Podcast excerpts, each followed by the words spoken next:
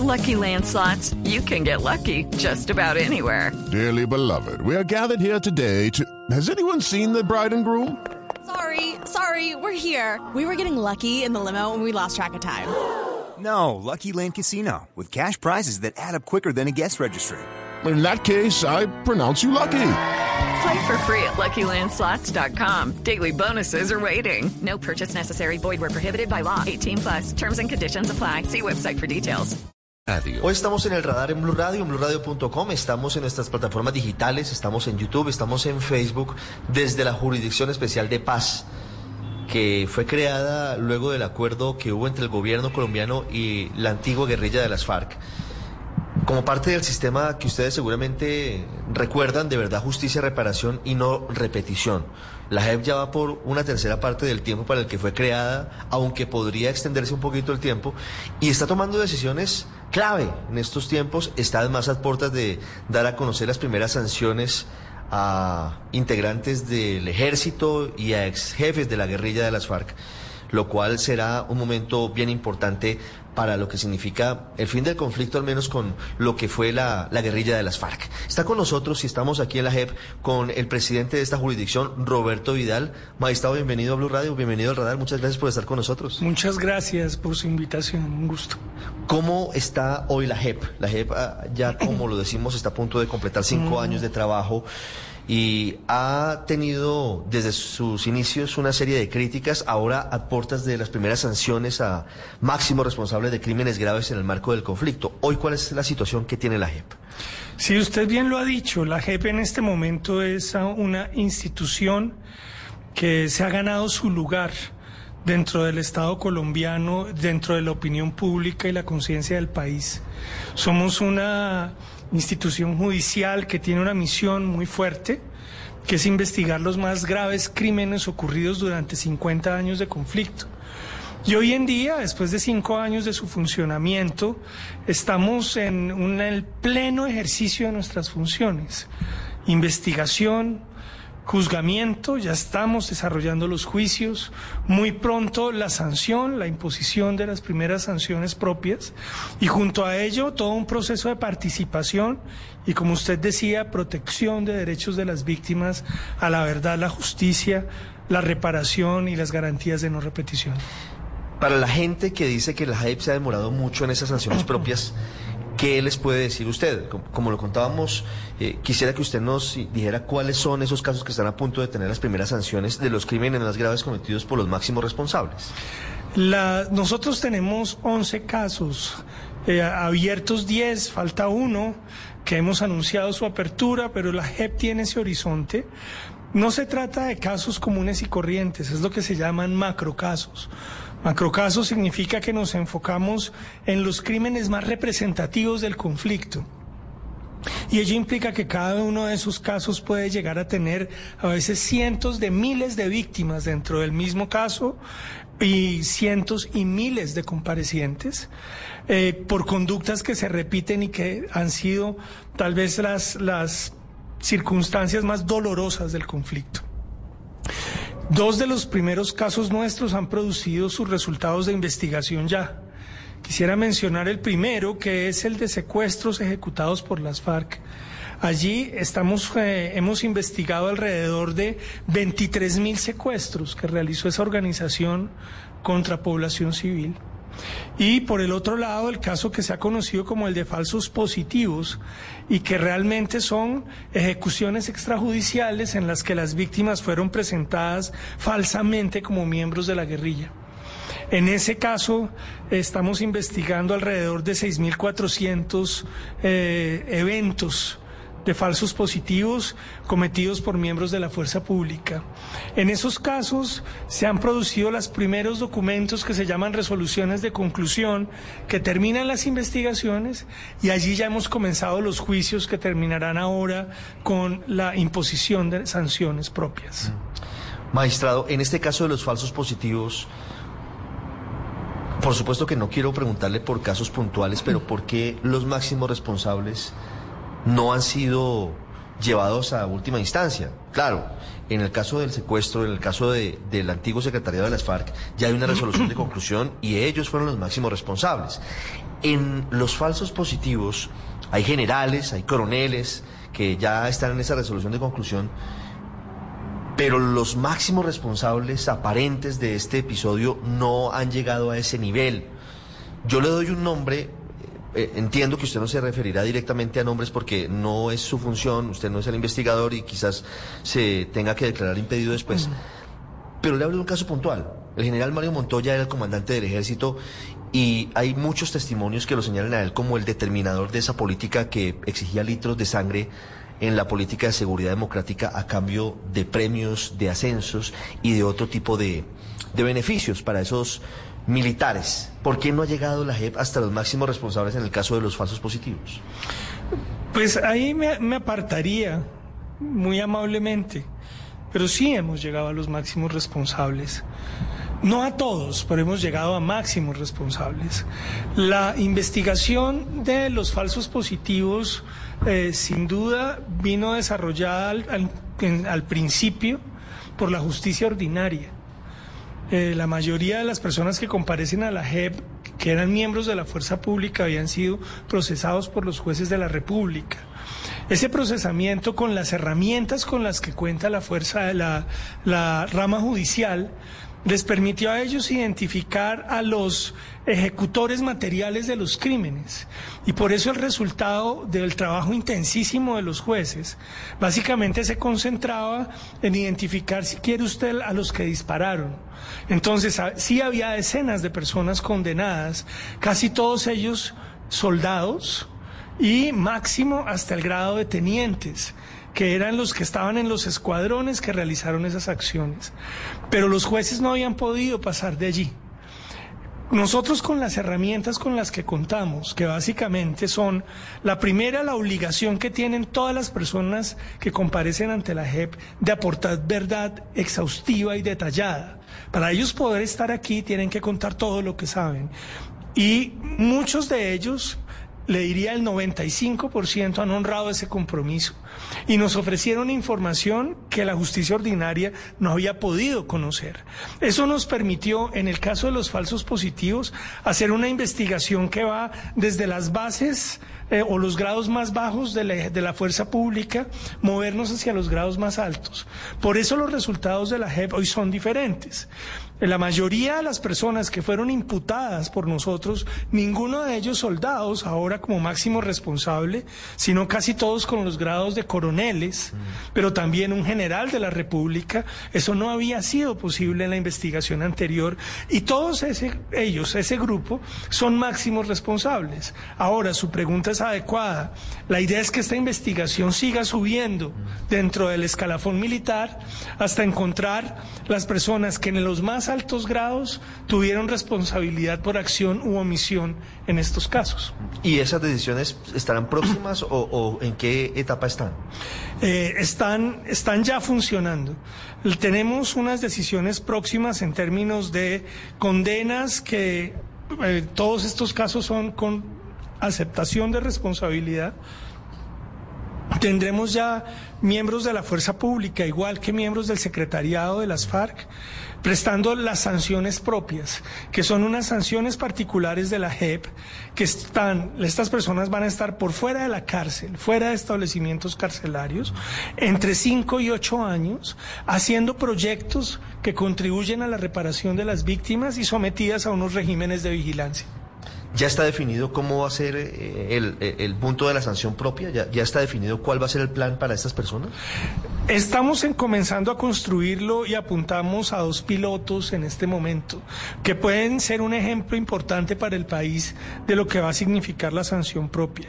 El primero es un proyecto de educación y manejo del riesgo de minas que llegará hasta también el desminado. ¿Sabe usted que uno de los flagelos más importantes del conflicto armado en Colombia fue la siembra masiva de minas antipersonal, sobre todo de aparatos caseros, eh, muy difíciles de detectar, y se considera que nos va a ocupar alrededor de 30 a 50 años en Colombia detectar esos aparatos y liberar los territorios? Algunos de esos comparecientes van a estar trabajando en ello y otros van a estar trabajando en temas de búsqueda de personas dadas por desaparecidas. Por ejemplo, las FARC tienen mucho en qué contribuir, personas que desaparecieron en el cautiverio del secuestro o también en restauración ambiental en zonas donde la presencia de la guerrilla causó efectos muy graves. Esto, estas sanciones propias, eh, estos pilotos son solamente para exintegrantes de las FARC o incluye también aquí a exintegrantes de la fuerza pública o para ellos son distintos? No, incluye a la- los dos orígenes de comparecientes. De hecho, eh, esperamos que en esos pilotos estén juntos eh, comparecientes de las FARC y miembros de la fuerza pública. Ah, podría ser una sanción propia que una los dos grupos, digamos, los que los, los integrantes de la fuerza pública que cometieron falsos positivos, los homicidios agravados en persona protegida y los integrantes del secretariado que cometieron secuestro, podrían tener una sola sanción. Eh, podrían estar en la misma, en el mismo proyecto, e incluso cuestiones que el país debe saber. Algunas organizaciones de comparecientes de fuerza pública nos han solicitado la posibilidad de compartir los proyectos con los antiguos miembros de las FARC, y eso como uno de los grandes símbolos de reconciliación del país. Aquí hay un tema importante y es Naciones Unidas ya definió cómo va a verificar el cumplimiento de esas sanciones propias. Sí, es muy importante ese tema. Todo el trabajo de las sanciones y el juzgamiento de la JEP cuenta con el acompañamiento y el monitoreo de la misión de verificación de Naciones Unidas bajo el Consejo de Seguridad.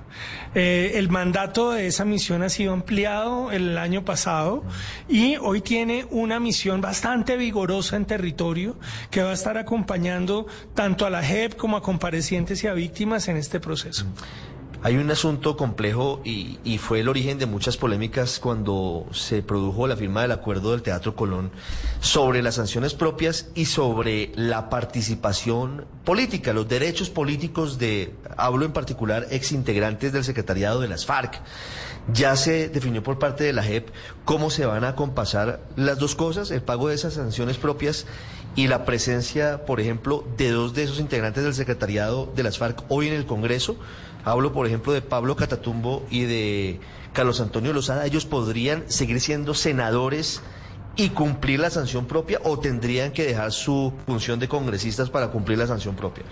Eh, la ley, y en esto es los acuerdos que fueron puestos en la Constitución y la ley, determina que el cumplimiento de las sanciones propias es compatible con el ejercicio de funciones políticas. Eso no lo define la JEP, sino que lo definió eh, el acuerdo y la ley.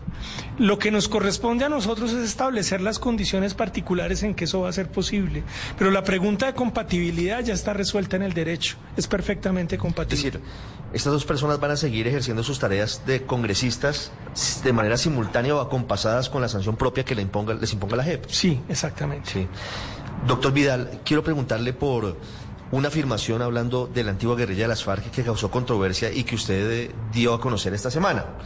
La posibilidad de que los antiguos integrantes de las FARC de manera simultánea fue With the Lucky Land you can get lucky just about anywhere. This is your captain speaking. Uh, we've got clear runway and the weather's fine, but we're just going to circle up here a while and uh, get lucky. No, no, nothing like that. It's just these cash prizes add up quick. So I suggest you sit back, keep your tray table upright, and start getting lucky. Play for free at LuckyLandSlots.com. Are you feeling lucky? No purchase necessary. Void where prohibited by law. 18 plus terms and conditions apply. See website for details. victimarios y víctimas eh, del conflicto. Victimarios, evidentemente, por todos los crímenes de guerra, crímenes graves que están aquí eh, ante la JEP y por los cuales están respondiendo.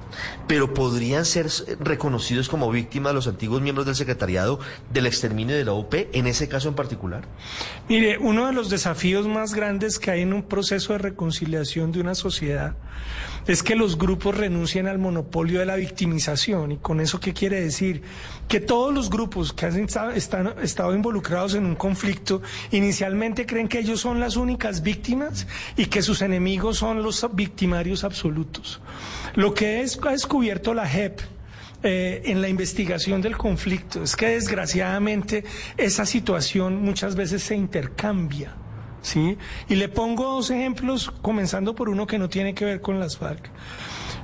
muchos de los soldados que fueron condenados por haber participado en el asesinato de jóvenes en, este evento terrible de los falsos positivos. Eran muchachos que estaban prestando su servicio militar, podrían ser sus hijos o los míos, y que fueron condenados por eso a 50 años de cárcel y luego liberados en el proceso de la JEP, sometidos a la jurisdicción. Ahí la pregunta es, ¿esa persona es el victimario absoluto o es un poco también la víctima? En el caso de la fuerza pública, ellos han presentado muchos informes eh, defendiendo una idea importante y es que las familias de la fuerza pública también fueron y, muchos de sus miembros fueron víctimas a la vez que en su momento ocuparon la posición de victimarios. Ellos van a ser reconocidos en la JEP en algún momento los militares también como... reconocidos como víctimas y con eso le quiero poner el ejemplo de por qué no es inconcebible que bajo ciertas circunstancias, habiendo eh, cometido terribles crímenes internacionales, los miembros de las FARC, también bajo cierta óptica, pudieran ser considerados como víctimas. Y en este caso, tal vez en los lugares donde más ha aparecido eso, es que muchos de ellos fueron objeto de reclutamiento infantil. O sea, personas que comparecieron aquí como comandantes mayores de edad fueron reclutados a los 6, a los 12 años para la guerrilla. Desgraciadamente el conflicto nos expone a eso. Por eso es que la ley no hace una restricción de que quien es victimario en algún momento pueda solicitar un reconocimiento como víctima. Me devuelvo a la pregunta anterior, doctor Vidal. ¿Cuál es el esquema que están pensando para que sea compatible la participación política de las FARC y su sanción propia? En eso sí tendría que decirle, yo hago parte de la sección en la que estamos a cargo de esa compatibilidad. Estamos trabajando en ello. La idea es que sean proyectos que permitan que de alguna manera se libere un tiempo para que las personas cumplan algunas funciones políticas, mientras que en otro tiempo y momento eh, siempre estarán sometidas a sistemas de monitoreo, pero estén cumpliendo con sus proyectos. No es un asunto fácil, pero lo está resolviendo la sección. Vuelvo a lo que ha pasado en estos últimos días aquí en la JEP, eh, magistrado Vidal, y hablo de una denuncia que ustedes entablaron ante la justicia para que se investigue la posibilidad de que desde la Fiscalía se hubiese retrasado la entrega de información vital para tomar decisiones en casos particularmente complejos y hablo del caso, por ejemplo, de Jesús Santrich. Mm. ¿A qué se refiere la JEP con esas denuncias y hacia quiénes apunta? Se trata de eventos que tuvieron lugar entre 2017 y 2019 alrededor de un eh, proceso de asistencia judicial entre las autoridades de los Estados Unidos y las autoridades colombianas, en particular de la Fiscalía General de la Nación, que en las que terminó implicado con una solicitud de extradición sobre el señor eh, Hernández, eh, alias eh, Jesús Santrich. en los acuerdos estaba previsto que en esos casos específicos la JEP tenía la competencia para establecer las fechas en las que habían ocurrido los hechos y, y dependiendo de ello aplicar la garantía o no de extradición o la garantía de no extradición, es que se llama eso.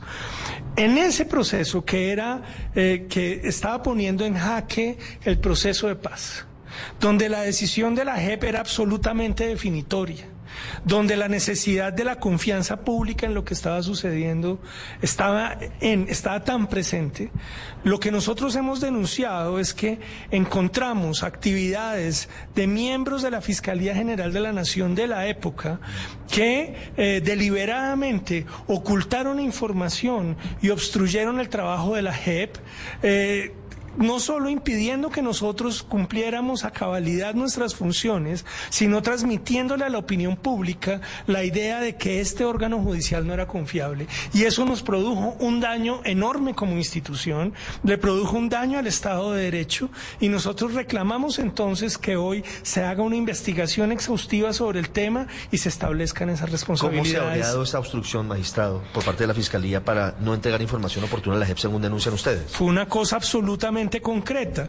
La JEP solicitó la información que tenían disponible en las investigaciones adelantadas y los funcionarios, una funcionaria particular, directora de Asuntos Internacionales de la Fiscalía, entonces simplemente dijo que la información no existía y que el proceso no había tenido lugar, cuando eh, ante otras autoridades judiciales y aún ante la opinión pública, la misma Fiscalía estaba manifestando que contaban con copiosa prueba disponible.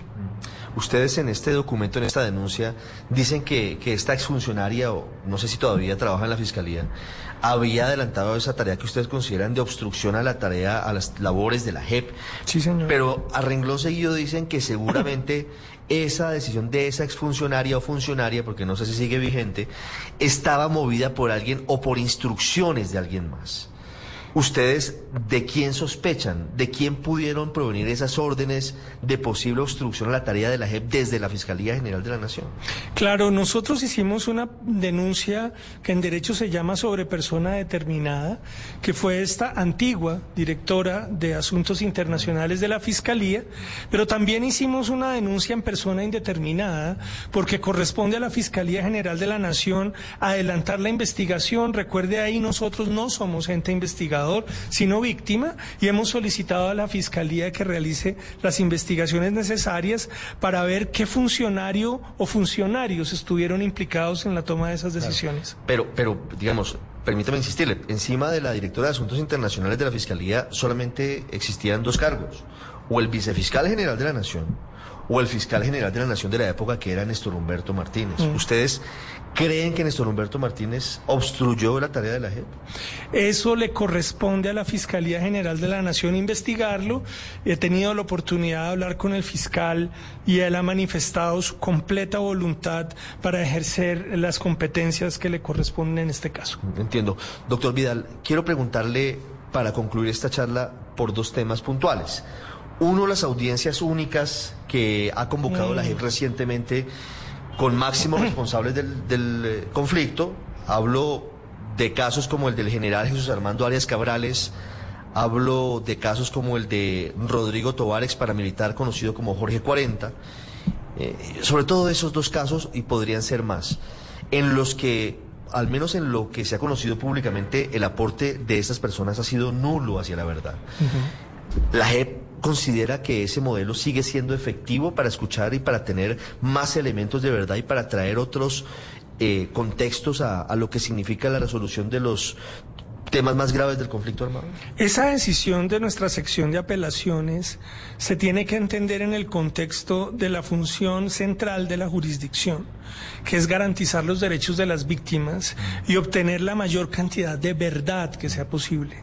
La principal demanda de las víctimas a nosotros es sobre la verdad y los reconocimientos. Por eso hay un intento final eh, pero muy importante de que estas personas tengan esa oportunidad de audiencias únicas para hacer un aporte a la verdad.